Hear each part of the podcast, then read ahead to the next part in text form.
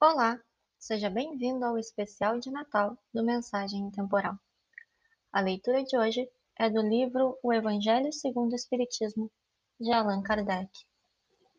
Capítulo 14 Honrai a vosso pai e a vossa mãe. Quem é minha mãe e quem são meus irmãos? E, tendo vindo para casa, reuniu-se aí tão grande multidão de gente que eles nem sequer podiam fazer sua refeição. Sabendo disso, vieram seus parentes para se apoderarem dele, pois diziam que perdera o espírito. Entretanto, tendo vindo sua mãe e seus irmãos e conservando-se do lado de fora, mandaram chamá-lo.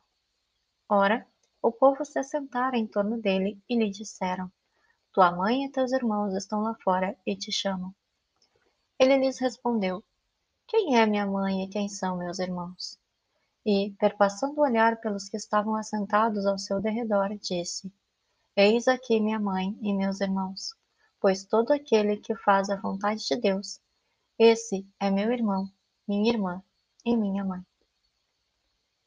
Falaremos um pouco a respeito da parentela corporal e a parentela espiritual. Os laços do sangue não criam forçosamente os liames entre os espíritos.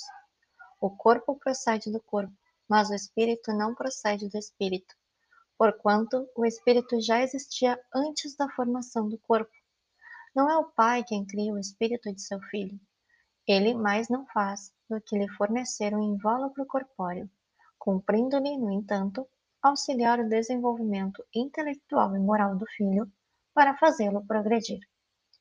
Os que encarnam numa família, sobretudo como parentes próximos, são, as mais das vezes, espíritos simpáticos, ligados por anteriores relações que se expressam por uma afeição recíproca na vida terrena.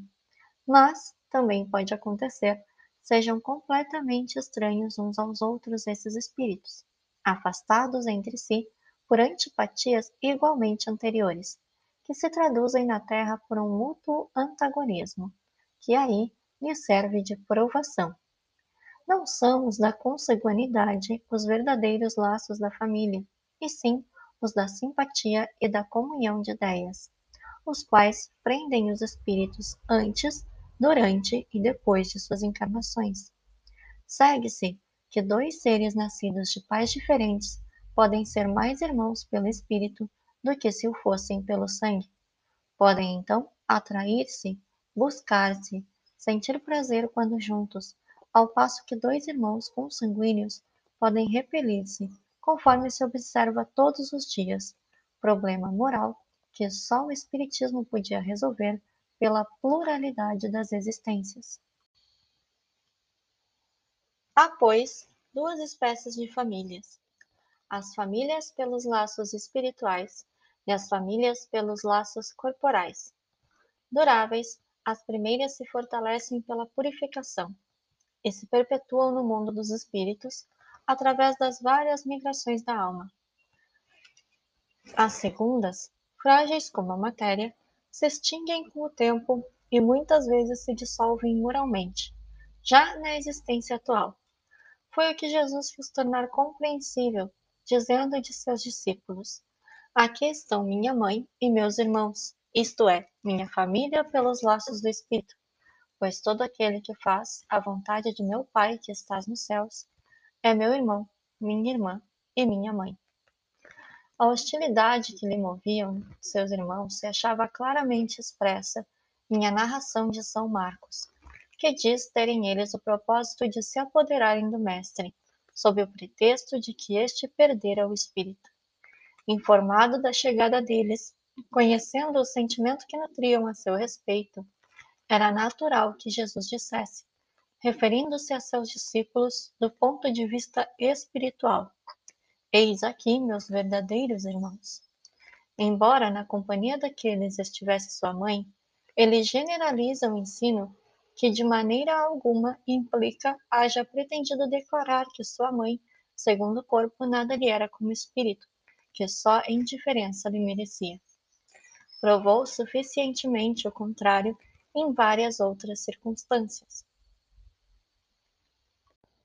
Que este dia tão especial à véspera da chegada de nosso Mestre Jesus a esta terra, possamos seguir seus passos, lembrando com amor, caridade e fraternidade a toda a humanidade, a nossa família espiritual, que, como Mestre Jesus, através de seu exemplo, nos mostrou: todos somos irmãos, todos merecemos o seu amor e a sua misericórdia.